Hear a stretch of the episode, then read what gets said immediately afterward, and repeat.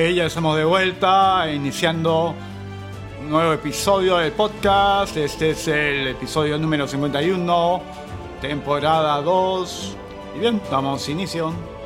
Bien, tenemos lo siguiente con respecto al análisis o comentario de los resultados que traen el llamado confinamiento o cuarentena y cómo este más bien es perjudicial para la economía. Dice, Oxford demuestra que mayor confinamiento no implica menos muertes, pero sí más ruina económica. Y que España es la peor en todo.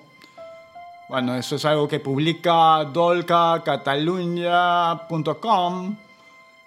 Bien. El coronavirus se propagó en Wuhan a partir de diciembre del 2019 se desconoce su origen, gran parte de la población del planeta ha sido encerrada en su casa, nadie sabe cuántos muertos hay por coronavirus, cada país les los cuenta como le da la gana. Hemos aceptado un estado de terror sanitario y de limitación grave de nuestros derechos. La economía ha sido gravemente dañada y se espera una gran depresión Muchos creen que las medidas son desproporcionadas. Podemos cuantificar el impacto sobre la salud y la economía. Podemos evaluar la respuesta de los gobiernos al virus. ¿Ha sido eficaz el brutal confinamiento? A pesar del muy severo confinamiento, España es un país con muy alta mortalidad. El gráfico es muy significativo porque no hay correlación entre alta mortalidad y alto confinamiento. Es decir, que el confinamiento agresivo no implica menos muertos. España experimenta que cuando mayor es el grado de confinamiento, mayor es el impacto económico negativo. Como se ve en el gráfico, es normal que cuanto más estricto es el confinamiento, haya mayor impacto económico la disyuntiva entre salvar vidas o salvar la economía es falsa. En España se ha optado por perder vidas y hundir la economía. La gestión del gobierno español provoca el impacto más grave de los 22 países analizados. Como concluye el correo de España, nuestra nación es la peor, ni ha conseguido salvar vidas, somos los peores junto a Bélgica, ni hemos conseguido preservar la economía, somos los peores junto a Irlanda. Con un confinamiento mucho más salvaje que el de otros países semejantes, hemos tenido casi el doble de contagiados, más del triple de fallecidos, y el daño de la economía ha sido un tercio mayor que en los países semejantes. Se puede pedir más, si el confinamiento en España no ha servido para salvar vidas, ¿para qué ha servido? Para arruinarnos, para atropellar nuestros derechos fundamentales y en muchos casos destrozarnos física y mentalmente. Bueno, solamente hay que tener en cuenta esto y reflejarlo en cierta medida con lo que viene aplicándose aquí en el Perú y la pretensión de querer continuar con el confinamiento, con la cuarentena, ¿no? Ya vamos viendo el impacto económico y que por otro lado las metas en cuanto a bajar la curva y la cuestión este, ni remotamente se han alcanzado. Bien, continuamos con otro tema, dice, ¿por qué el COVID es tan leve en los niños? Este es un material que han publicado en inmunopaedia.org.za. La razón de lo leve de la enfermedad del COVID-19 en los niños sigue siendo elusiva y existen múltiples hipótesis. Brodin recientemente explica o nos da una explicación para la presentación benigna del COVID-19 en los niños Puede ser que los niños tienen una respuesta cualitativamente diferente a la de los adultos frente al virus SARS-CoV-2. Otra posibilidad es la presencia simultánea de otros virus en las mucosas de los pulmones y vías aéreas de los niños pequeños, lo cual puede limitar el crecimiento del SARS-CoV-2 por interacciones directas e indirectas y competencia entre virus y virus. Esta teoría es soportada por data que emerge en la actual pandemia, la cual ha indicado un nexo entre el número de copias virales y la severidad del COVID-19. Esto también podría explicar algunas de las trágicas muertes de trabajadores de salud quienes eh, probablemente han estado expuestos a grandes cargas del virus SARS-CoV-2.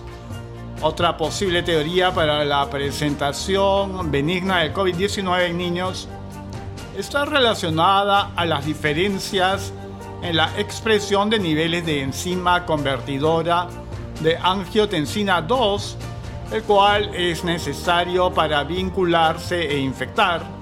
Este es un ejemplo del hecho que el sistema inmune de niños y adultos son diferentes ambos con respecto a su composición y respuesta funcional. La enfermedad del COVID-19 se caracteriza por tres fases. La fase viral, la fase pulmonar y finalmente la fase hiperinflamatoria, la que puede conducir a un severo distrés respiratorio agudo, SDRA, debilitamiento de funciones cardíacas y muerte. Interesantemente, los niños no son menos propensos que los adultos a desarrollar SDRA durante infecciones del tracto respiratorio. De hecho, durante la pandemia H1N1 en el 2009, estar bajo la edad de un año era un riesgo significativo, factor para desarrollar una forma severa de SDRA. Por tanto, la razón de la presentación leve vista en la mayoría de niños con COVID-19 no es clara al momento. Tomar nota, aunque los niños tienden a tener formas leves de COVID-19, deben tomarse medidas protectivas para prevenir el infectarse. Esto es importante para mitigar la pandemia, ya que no solo los niños pueden transmitir virus, aún presentando formas leves de la enfermedad, pero se ha mostrado que portan gran cantidad de virus incluso sin mostrar síntomas. Científicos identifican al tipo de personas potencialmente inmunes al coronavirus. Un grupo de científicos ha encontrado que el organismo de una persona que superó en el 2003 el síndrome respiratorio agudo, agudo severo SARS por sus siglas en inglés, contiene anticuerpos capaces de neutralizar el nuevo coronavirus que causa la enfermedad de COVID-19. La epidemia de SARS que estalló a principios de los, de los 2000 en Asia fue causada por el virus SARS-CoV. También se originó en China y resulta que los anticuerpos que una vez funcionaron superándolo también son útiles para bloquear a sus parientes cercanos. El nuevo coronavirus SARS-CoV-2, causante de la pandemia actual, encontraron los autores del estudio. Los científicos liderados por David Bessler, profesor asistente de bioquímica en la Facultad de Medicina de la Universidad de Washington, y David Corti, especialista de la compañía suiza de investigación Hamaps Biomed SA aislaron de las células de una persona que superó el SARS un total de 25 anticuerpos, 8 de los cuales resultaron ser eficaces de un grado u otro para neutralizar tanto el SARS-CoV como el SARS-CoV-2.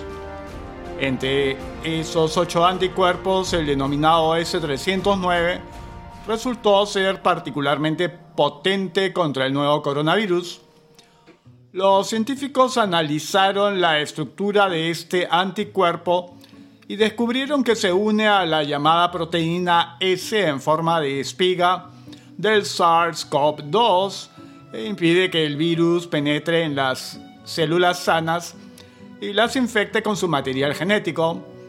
No obstante, los científicos determinaron que el S309 funciona mejor en combinación con otros anticuerpos.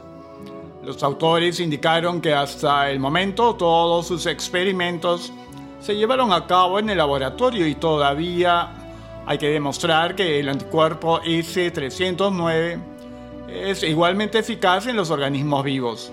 Al mismo tiempo, los especialistas esperan que sus primeros resultados ayuden a crear un medio para la prevención de la infección de SARS-CoV-2 o un tratamiento para combatir el COVID-19. Los resultados de su estudio fueron publicados este lunes en la revista Nature. Trump le da a la OMS 30 días para realizar mejoras importantes antes de que Estados Unidos congele permanentemente la financiación. El presidente de Estados Unidos, Donald Trump, amenazó este lunes con suspender permanentemente la financiación de la Organización Mundial de la Salud OMS y reconsiderar la membresía de su país en el organismo. Si la OMS no se compromete a realizar importantes mejoras sustanciales dentro de los próximos 30 días, haré que mi congelación temporal de la financiación de Estados Unidos a la OMS sea permanente y reconsideraré nuestra membresía en la organización, declaró Trump en una carta al jefe de la OMS, Tedros Adhanom Ghebreyesus, que fue publicada en su cuenta de Twitter. El inquilino de la Casa Blanca suspendió las contribuciones de Estados Unidos a la OMS en el mes pasado, acusándola de promover la desinformación de China sobre el brote de coronavirus la OMS, por su parte, negó la acusación, mientras que Pekín aseguró que su gestión fue transparente y abierta. En su carta, el mandatario norteamericano señaló que la revisión confirmó muchas de las serias preocupaciones que planteó el mes pasado. Además, en el documento Trump describió lo que la Casa Blanca eh, percibió como errores repetidos por parte de la organización y Jesús. El único camino a seguir para la Organización Mundial de la Salud es si realmente puede demostrar independencia de China. No puedo permitir que los dólares de los contribuyentes estadounidenses continúen financiando una organización que en su estado actual claramente no sirve a los intereses de Estados Unidos, señala la carta. Mi administración ya ha comenzado conversaciones con ustedes sobre cómo reformar la organización, pero es necesario actuar rápidamente. No tenemos tiempo que perder, aseveró el presidente. Las amenazas de Trump se producen después de que la OMS anunciara que lanzará una revisión independiente de su respuesta a la pandemia de coronavirus.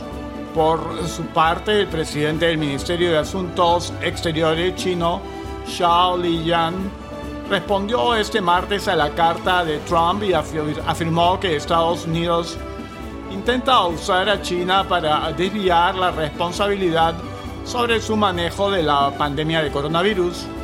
Previamente, el mandatario estadounidense afirmó que la OMS hizo un trabajo muy triste respecto al coronavirus que es una marioneta de China. Estados Unidos le paga a la OMS 450 millones de dólares al año. China le paga 38 millones de dólares al año. La OMS es una marioneta de China, aseveró el presidente. Estados Unidos sigue siendo el país más afectado por el coronavirus, con más de 1.500.000 casos confirmados y más de 90.000 muertes de acuerdo con los datos de la Universidad Johns Hopkins. Bien, ahora vamos con noticias locales. Dice Manuel Merino, el gobierno de Martín Vizcarra está fracasando en esta pandemia. El presidente del Congreso, Manuel Merino, de Acción Popular, consideró que el gobierno de Martín Vizcarra está fracasando en la lucha contra la pandemia del coronavirus COVID-19. Somos conscientes los peruanos que el gobierno del señor Vizcarra está fracasando en esta pandemia quizás por la propia naturaleza que vive el Perú, por las diferencias que tenemos a lo largo y ancho de toda nuestra nación, manifestó Merino este martes en conferencia de prensa, al ser consultado por las fallas específicas en las acciones del gobierno, el titular de la representación nacional cuestionó, por ejemplo, hemos visto ciudadanos votados en los parques debido a que no se anticipó que miles de connacionales iban a querer retornar a sus lugares de origen. Seguimos ascendiendo en contagiados y muertos. Eso significa que estamos fracasando en el establecimiento de las medidas que ha dado el gobierno, lamentó. Momentos antes, Manuel Merino rechazó todas las declaraciones emitidas por parte del Ejecutivo relacionadas a la no aprobación de la iniciativa Palaciega para reducir el hacinamiento en las cárceles y el archivo del proyecto de ley para la reforma integral del sistema de pensiones. Merino resaltó que la propuesta para variar el sistema de pensiones solo planteaba la creación de una comisión y que el Ejecutivo tuvo las facultades legislativas para descongestionar penales. En el pedido de facultades, el Ejecutivo ni siquiera se presentó en el Parlamento Nacional y fue un miembro de la mesa directiva que tuvo que salir a exponer el proyecto del Ejecutivo y se dieron las facultades, recordó. No obstante, el presidente del Parlamento refirió que el Ejecutivo y Legislativo no pueden enfrascarse en confrontaciones vanas, por lo que subrayó la disposición de sus instituciones en apoyar al gobierno. Tenemos que sacar adelante el Perú, trabajando de la mano y ayudando a hacer soporte cuando hay errores, remató el parlamentario Axio Populista. Bien, y continuamos y dice Manuel Merino, el gabinete Ceballos no cuenta con el voto de confianza de este Parlamento. El presidente del Consejo de la República, Manuel Merino, rechazó las declaraciones del premier Vicente Ceballos, quien en representación del gobierno afirmó que el gabinete de ministros no requiere el voto de investidura del Parlamento, el gabinete Ceballos no cuenta con el voto de confianza de este Parlamento ni del Parlamento anterior. No es exacto lo que dice el Premier respecto a que este es un gabinete que cuenta con la confianza.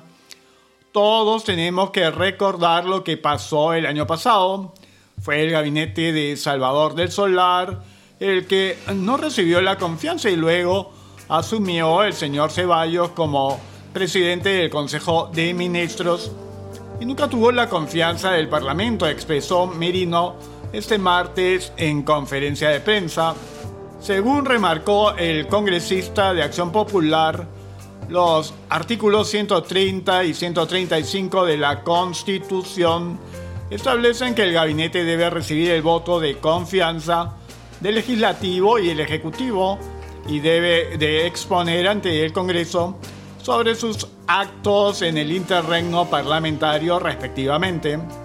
El titular de la representación nacional contó además que el pasado 28 de abril el primer ministro entregó un documento para que el gabinete se presente después del 14 de mayo a causa de la pandemia por el coronavirus y dado que el estado de emergencia nacional por el COVID-19 está por terminar, agregó Manuel Merino, hoy se envió un oficio a Vicente Ceballos para solicitarle que escoja la fecha entre el martes 26 y jueves 28 de mayo para que acuda al Parlamento con los ministros.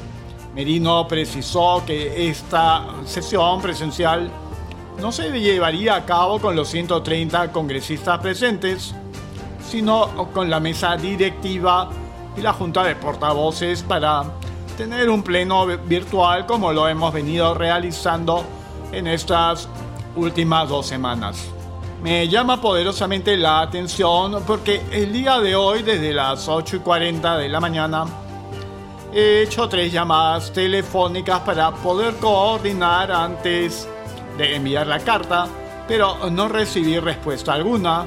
Reprochó y agregó finalmente que los peruanos no podemos consentir que estén haciendo cometer error tras error al presidente de la República y que se pretenda entrar en un proceso de confrontación como sucedió en el pasado. Bien, ahora tenemos que Velarde, Julio Velarde dice, pide cambiar criterio controlista. El Banco Central de Reserva, perdón, el titular del Banco Central de Reserva, Julio Velarde, no el esquema controlista de los protocolos para la reanudación de actividades económicas que ha puesto énfasis en un sinnúmero de exigencias sanitarias para el eventual avance del COVID-19. Creo que debe cambiarse un criterio demasiado controlista, demasiado intervencionista y más bien establecer los protocolos y sancionar a quienes no los cumplan más que autorizaciones en cada proceso, dijo el alto funcionario en un evento en el Instituto Peruano de Economía. Para velar de ese tipo de conductas, se supone burocráticas en muchos casos, no es un tema de mentalidad de los funcionarios, sino para tratar de blindarse ante probables responsabilidades futuras en este caso los contagios por el citado virus. El presidente del BCR también mostró preocupación ante la posibilidad de que los nuevos contagios en el proceso de reapertura no se atribuyan a esta medida ni se usen para cuestionarla. Lo que hay que evitar es que cuando haya un contagio se reaccione diciendo que la apertura de actividades económicas estuvo mal. Con esto no quiero decir que no se tomen las precauciones. En la víspera Expreso informó que la proliferación de centenares de normas burocráticas que sobre pretexto de contrarrestar la propagación del coronavirus ponían trabas a la reactivación como el exigir enfermeras y médicos a partir de determinado número de trabajadores. Bueno, y aquí tenemos que Beatriz Merino se muestra terriblemente polarizada con el gobierno de turno, no solamente con uh, Vizcarra, por ser el presidente, sino que incluso uh, da la apariencia de que asume la ideología dominante en este gobierno. Bien, vamos a ver. Bien, dice así Beatriz Merino sobre el Congreso. Si no va a ser parte de la solución que se declare en suspensión perfecta. La expresidenta del Consejo de Ministros, Beatriz Merino, fustiga contra el Congreso el último lunes por los proyectos de ley que vienen siendo debatidos en el marco de la pandemia de coronavirus COVID-19. En conversación con Canal N, Merino señaló que si los parlamentarios no van a formar parte de las soluciones que se requiere, deberían declararse en suspensión perfecta de labores. Habría que decirle al Congreso que si no cumple con su tarea, son parte del problema, entonces declárense en suspensión perfecta y todo el Perú se los va a agradecer. No necesitamos un dolor de cabeza más. El coronavirus nos ha acorralado. La también ex defensora del pueblo resaltó que el mandatario, así como los ministros, están cumpliendo una difícil labor. Por eso los demás deberán apoyarlos para que el Perú supere la pandemia y todos los estragos sociales y económicos que pueda generar. Aquí nadie tiene el derecho de pensar en sí mismo en sus propios beneficios y ventajas. Todos tenemos que seguir al hombre que le tocó estar al frente en ese país y conducirnos al bicentenario, que es Martín Vizcarra, y ayudar a que se reponga este país de la manera más rápida, eficiente y de más consenso. Porque de insultos, la ideología y odio no sacamos nada, aseguró. Por otro lado, en relación a la ley que fomenta a los taxis colectivos, la ex funcionaria resaltó que este Congreso es una gran desilusión. Hoy que hemos visto su actuación, tengo que decir que francamente es una gran desilusión. No sé si ellos entienden que no entraron al Congreso para hacerle un favor a los colectivos, y cuando todos sabemos el tremendo problema que genera, puntualizó. Bueno, pero hay que tener en cuenta pues que estas expresiones no, no contribuyen pues este no van en, coordinación, en sintonía con lo que una democracia es, ¿no? Definitivamente uno no puede decir que alguien que fue electo, eh, bueno, es el hombre que hay que apoyar simplemente porque sea presidente, cuando tenemos eh, tres poderes del Estado, ¿no? establecido por la Constitución y está claramente demarcado cuál es el, rol que cumple el Congreso y por tanto toda persona que se considera demócrata tiene que respaldar también al Congreso y respetar el espacio que le corresponde al margen de que se cree que el Congreso es o no eficiente. En ese caso también podríamos, pasar al juicio de que si el Ejecutivo es o no eficiente y a la luz de muchas personas definitivamente no calificaría como eficiente. Aquí eh, de lo que se trata es que mucha gente que anteriormente ha ocupado cargos eh, ahora ha tomado la posición de no solo polarizarse, subirse al coche del gobierno de turno, que es una costumbre inveterada, sino también eh, acudir o atreparse a la ola de la doctrina, de la ideología en boga, por así decirlo.